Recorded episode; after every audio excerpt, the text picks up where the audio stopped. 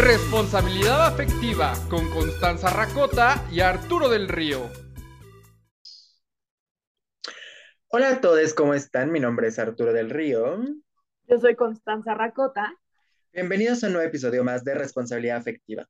Ahorita estamos otra vez en las Zooms porque eh, hemos estado en muchos eventos muy ocupados. Ahorita en el Dromo Fest, un eh, evento de políticas y sociales bastante interesante que si a lo mejor no pueden ir este año, vayan investigando para que a lo mejor puedan ir el otro porque está muy, muy interesante y tiene cosas padrísimas. Y bueno, entre otros eventos, ¿no? Pero entonces, igual aquí estamos eh, haciendo contenido de calidad como todas las semanas para ustedes. Y en esta semana queríamos hablar del tema la escuela. Todo este concepto de eh, cómo funciona nuestro sistema escolar, eh, al menos en México, y cómo funcionan eh, el cómo nos educamos, el cómo aprendemos, también nuestras experiencias sociales y nuestras extras, nuestras experiencias culturales en nuestras relaciones eh, que vamos creando cuando vamos estudiando, cuando vamos eh, formando nuestras nuevas relaciones y cuando vamos aprendiendo a relacionarnos y a comunicarnos escolarmente.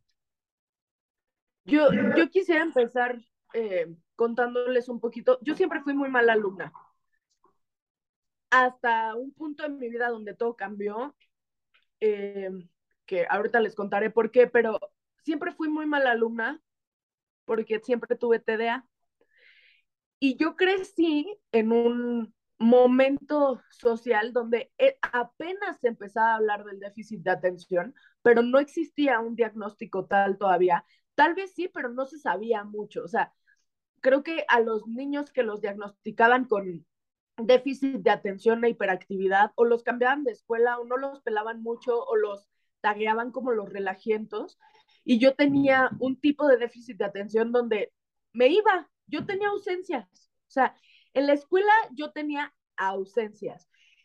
Y hasta hace poco me enteré, teniendo una plática con una amiga de mi mamá y con mi mamá, que mi mamá siempre estaba muy angustiada porque, porque decía, es que no sé qué tiene Constanza, que no da una y la llevé a un psiquiatra y dice que, que está bien y, y, los médicos dicen que está bien, que es una niña con una inteligencia bien, que no, o sea, que, que está bien, pues que está sana, pero no sé por qué Constanza no da una. Y yo sí me acuerdo, o sea, creo que uno de los primeros temas que toqué en terapia fue que yo, o sea, que yo me sentía como en una burbuja. Nunca me entendía nada de lo que estaba pasando a mi alrededor.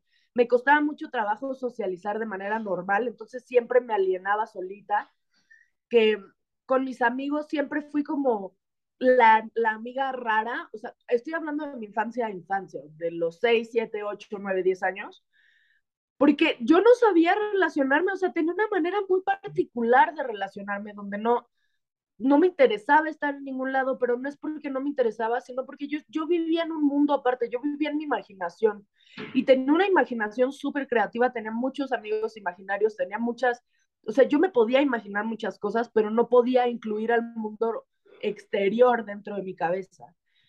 Y mm, creo que em, quiero empezar este, este tema con esta anécdota porque me parece que es muy importante que empecemos a hablar de cómo tenemos que ponerle atención a los, a los chavitos, o sea, a los chavitos sobre todo en, en, temas sociales, porque la escuela sí es una cuestión académica, sí es cultura, sí es aprendizaje, pero también es socialización.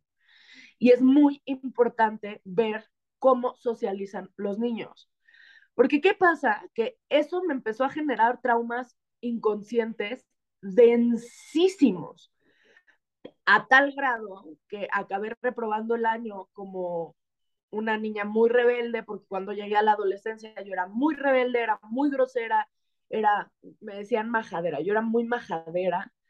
Mi mamá nunca, o sea, nunca me, me, me agredió por ser majadera, pero sí mi entorno, o sea, las amigas de mi mamá tenían una visión de mí como una niña turbo violenta, como una niña súper majadera, porque era muy contestona, porque estaba muy de malas, porque gritaba mucho, y eso tenía que ver con que yo tenía un pedo neuronal, o sea, con que tenía un problema de conexiones, un problema de, déficit de atención hiperactivo, donde empecé gracias a eso, o no, no, es gracias a eso, pero con eso empecé a desarrollar muchísima ansiedad, depresión y acabé la escolaridad y yendo a la universidad con momentos muy oscuros de mi vida donde yo ya les conté que alguna vez pensé en quitarme la vida y fue horrible.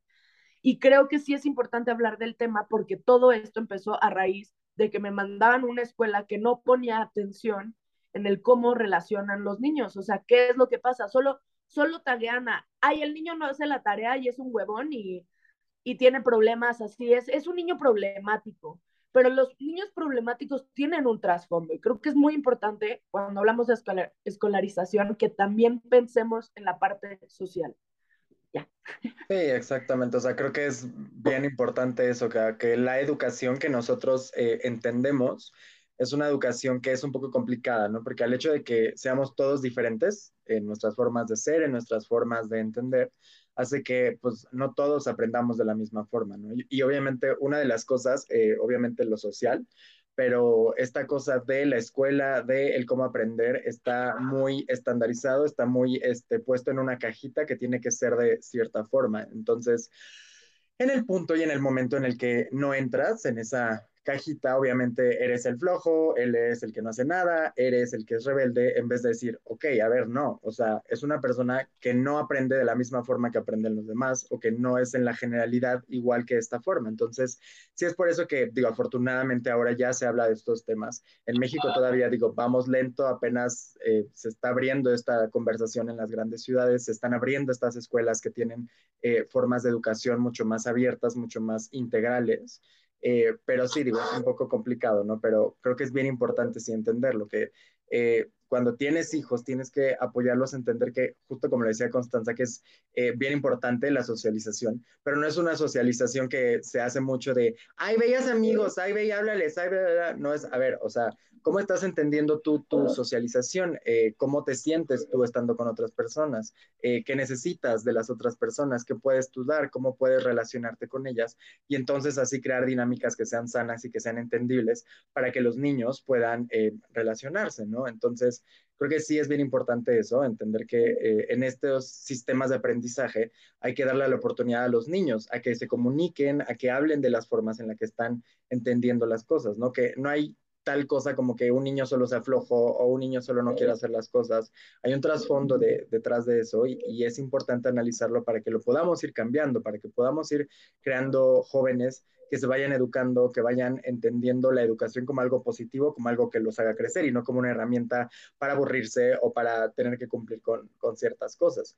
Que creo que es importante eso, ¿no? Que eh, la educación es importante, la educación académica es muy importante porque obviamente esta cosa de mientras más conocimiento tengas, mientras más herramientas tengas, más fácil va a ser para ti llegar a tus metas, alcanzar las cosas que quieres.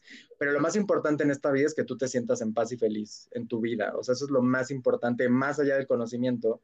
Entonces, pues claro que lo que tenemos que crear es eso, herramientas para que los chavos, los niños, los jóvenes puedan ir eh, eh, disfrutando esta parte académica, esta parte escolar, que obviamente forma parte de la vida de todos, porque es parte del sistema, y entonces eh, utilizarlo a nuestro favor, ¿no?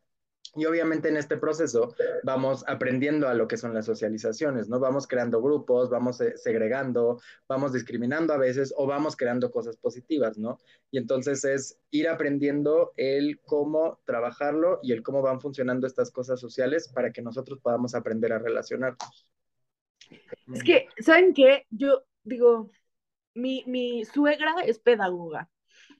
Y el otro día cuando estábamos en el coche estábamos platicando, bueno, ella me estaba contando por qué el sistema del Tomás Moro, que es una escuela de paga, de, de paga, y es muy cara, es una escuela muy cara, pero es un sistema muy funcional, porque me decía que evalúan a los niños, son grupos chiquitos, entonces evalúan a los niños para saber qué tipo de aprendizaje les es más funcional que si eres visual, que si eres auditivo, o sea, porque hay un tip, hay muchos tipos de aprendizaje. Entonces, cuando se enfocan en eso, los niños se sienten mucho más a gusto y la socialización se torna en una cosa muy empática. Entonces, los chavitos del, del Tomás Moro generalmente salen con una visión humana y empática muy fuerte. Y claro, a ver, estamos en un país que tiene un chingo de problema de pobreza, con un chingo de problemas políticos y sociales, y que habiendo tantísima gente y habiendo tantísima corrupción, es muy complicado hablarlo de escuelas públicas. Pero lo que sí creo es que es importante empezar a, plane, a plantear el tema de la falta de empatía, o sea, la falta de moral, porque creo que ahí hay una cosa muy como religiosa de moral, pero que tiene que ver más bien con empatía y con las emociones, tiene que ver con eso, con que desde chiquitos nos vamos frustrando y atrofiando. O sea, creo que en el momento en el que un niño se siente escuchado, entendido, comprendido y ayudado, entonces claro que va a poder salir adelante en cuestión, ayudar a los demás en cuestión, a estar más en contacto con sus emociones, mucho más fácil a que si te condenan a un tipo de escolaridad donde sientes que tienes un chingo de competencia, que tienes que lograr cosas, que no estás logrando cosas, que además en tu casa la pasas mal, en la escuela la pasas mal, que si te bulean en la escuela, que si no es que, creo que es muy importante entender eso, o sea, que la raíz del, del, de la violencia en los niños también tiene que ver con el entorno que los adultos le generamos a los niños. Por supuesto que ya lo habíamos hablado con, con la psicóloga sobre que si, que si vives violencia en tu casa como niño, vas a ser violento al exterior, porque es como aprendes que es el amor y como aprendes, claro, o sea, eso, eso está muy claro. Pero también está esta parte donde la escuela, quieran o no, es un segundo hogar. O sea, porque pasas el tiempo, los niños pasan el tiempo así, en su casa y en la escuela. Esas son sus dos casas. Esos son los dos lugares donde en teoría se van a sentir seguros. Y creo que ahí hay una cosa, una vez un compa mío decía que si había una invasión zombie en México, el lugar a donde se iba a refugiar era el liceo, y, que es la escuela donde yo estudié. Y digo, a pesar de todo su razonamiento, ahí está, ahí está el, el sentimiento de seguridad que le generó mi escuela a este chavo.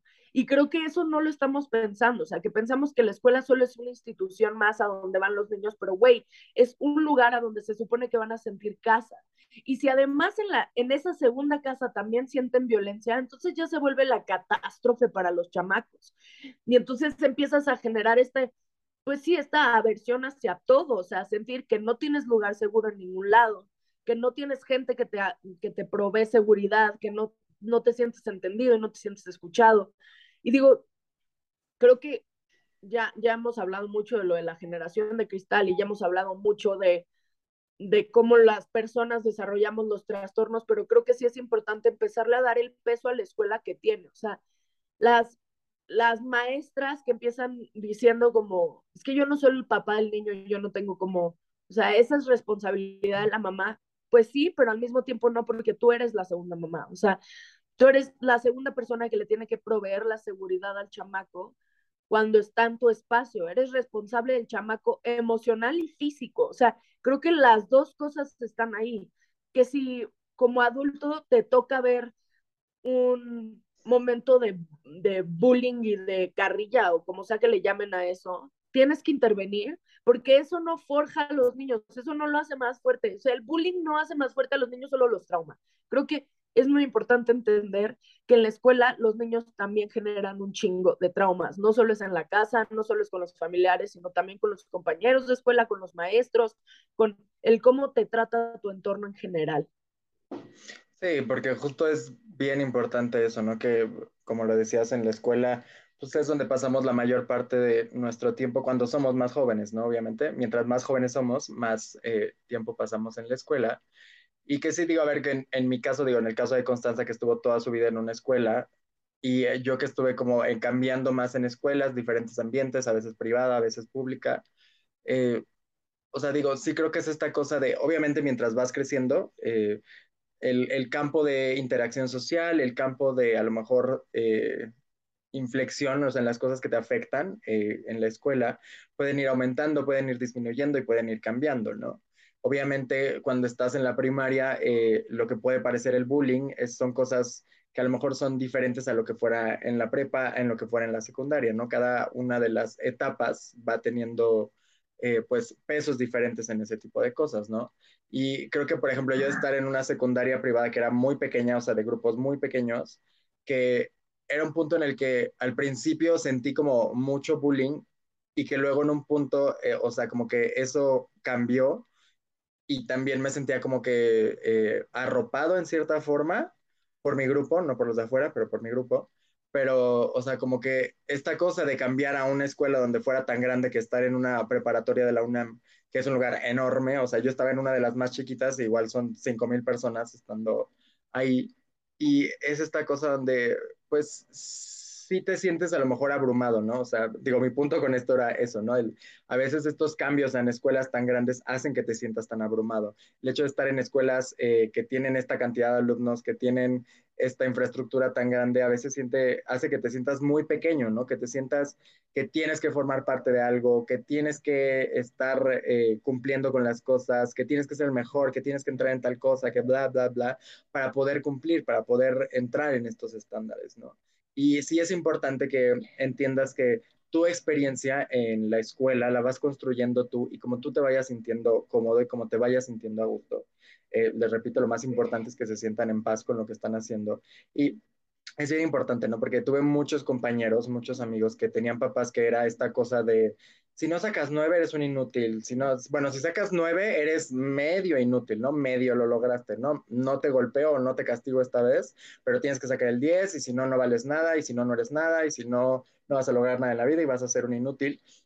Como si no fuera suficiente el hecho de que tú estés haciendo tu mayor esfuerzo para cumplir lo que quieres, porque es, es, eso, o sea, que la escuela no es esta cosa solo para sacar buenas calificaciones, la escuela también es salir de fiesta y la escuela también es ir a tomar un café con tus amigos y la escuela también es eh, conocer a una pareja y divertirte en la escuela y a veces volarte una clase y a veces disfrutar de todo ese tipo de cosas. Y que lo que más importa no es la calificación. Y a ver, entiendo muy bien a estos padres que tienen ese tipo de pensamiento donde obviamente todavía más arriba sus papás les inculcaban que si no tenías escuelas no valías para absolutamente nada, porque les tocó una época en la que pues teniendo escuela simplemente ya tenías un trabajo más estable y podías lograr cosas.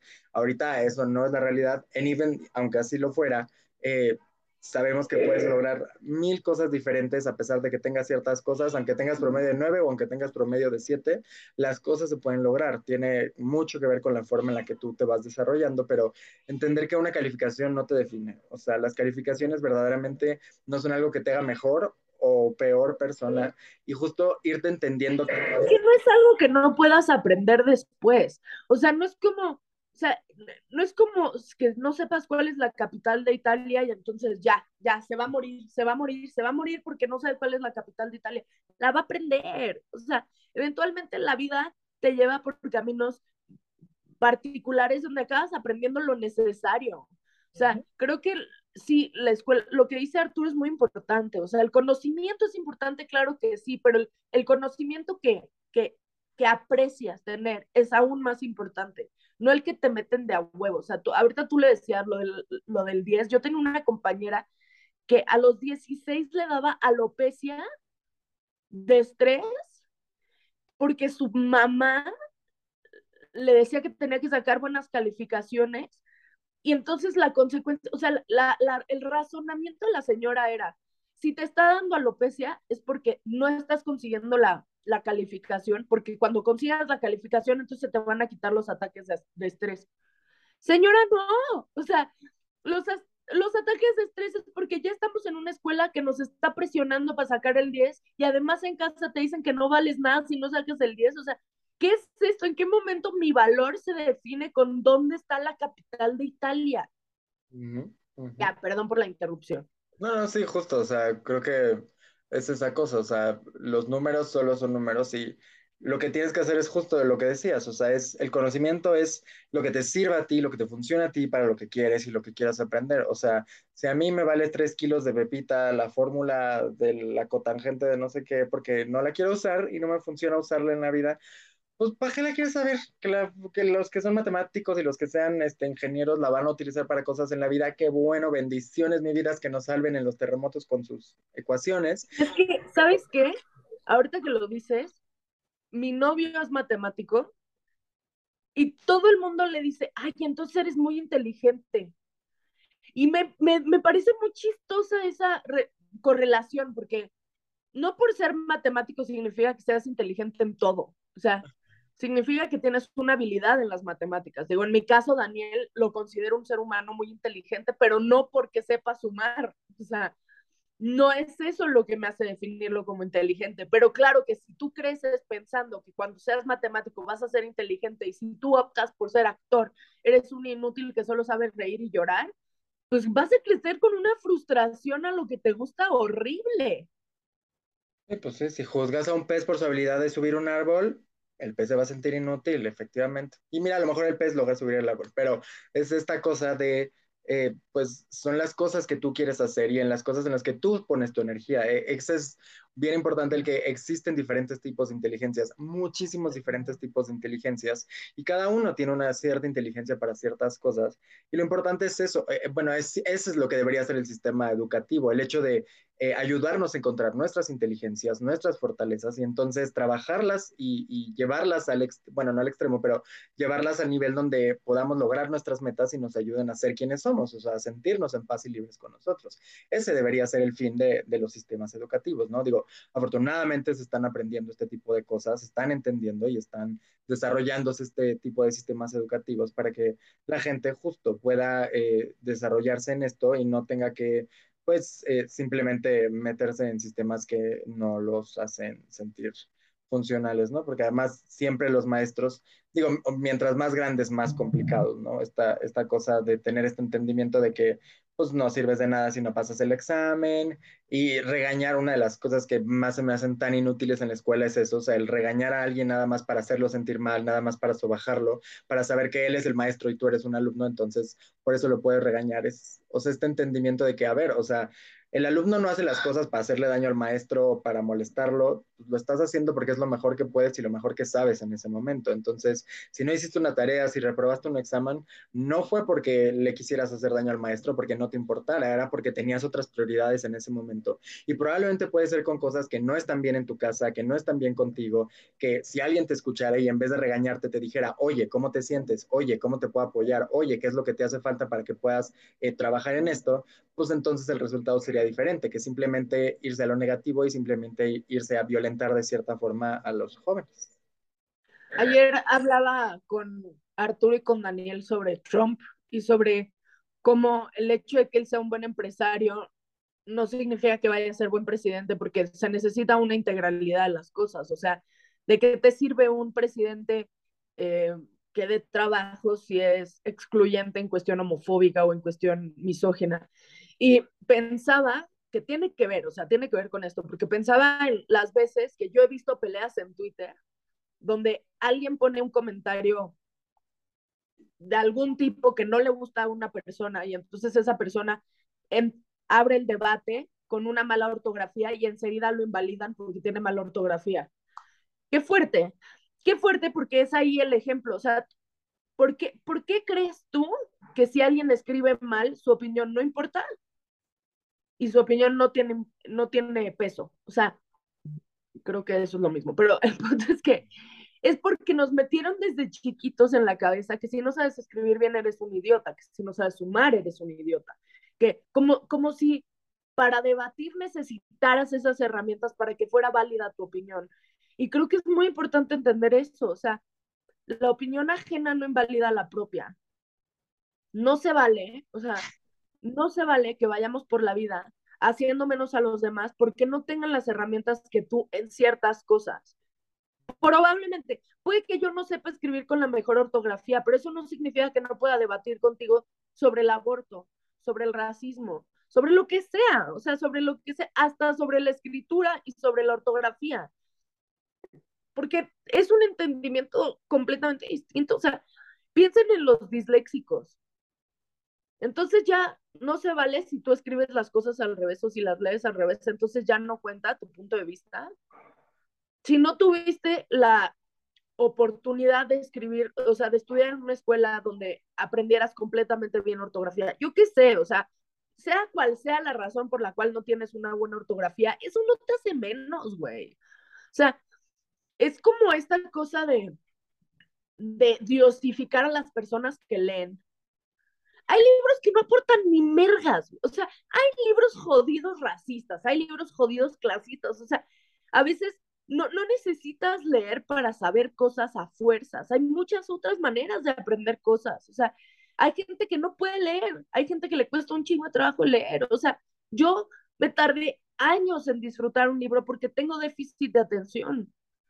Y me tardé años, me cuesta un chingo de trabajo a la fecha, tengo que, que, organizar mi ambiente de manera muy específica para poderme concentrar, porque si no puedo pasar seis horas en las mismas tres pinches páginas. Entonces creo que es una cosa de, de empatizar con el entorno y entender que somos diferentes, carajo. O sea, no, no, no, no se vale que vayamos por la vida diciendo que somos diferentes y a la misma hora y al mismo tiempo juzgar a los demás por no ser iguales a ti. O sea, hay que ser congruentes con las cosas que, decimos y hacemos que existe verdaderamente un privilegio educacional, un privilegio de aprendizaje y que ese privilegio no te hace superior a los demás. O sea, ese privilegio hace que tú puedas abrir las puertas de conocimiento a personas que en cierto caso lo necesiten y lo quieran, pero justo eso, o sea, que eh, no te hace superior a nadie, que tengas una mejor ortografía, que sepas más palabras, que leas más libros, no te hace superior a nadie. O sea, cada quien tiene las fortalezas y trabaja en las cosas y en las inteligencias que les parezcan lo más funcional para ellos. Y eso me parece súper importante.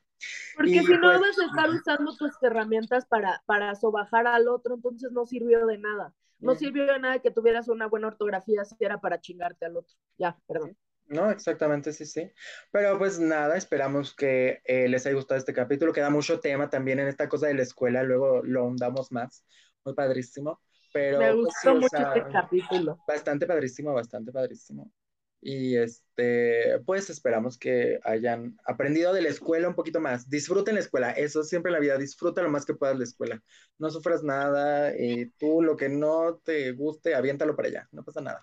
No tienes por qué preocuparte por calificaciones, da tu mayor esfuerzo, eh, esfuérzate en tener el mayor conocimiento que disfrutes y que te guste.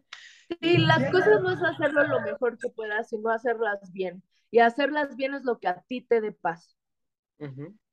Exactamente. Y pues nada, muchas gracias por estar con nosotros en un episodio más de Responsabilidad Afectiva. Les dejo mis redes sociales, Arturo del Río Ten, Instagram, Facebook, Twitter y TikTok. Constanza Racota en Twitter, eh, Instagram y TikTok. Reafectiva en Instagram, Facebook, TikTok, Facebook, todo lado, para que nos sigan, eh, nos compartan, denle like. Y pues nada, nos vemos la próxima semana. Bye. Bye.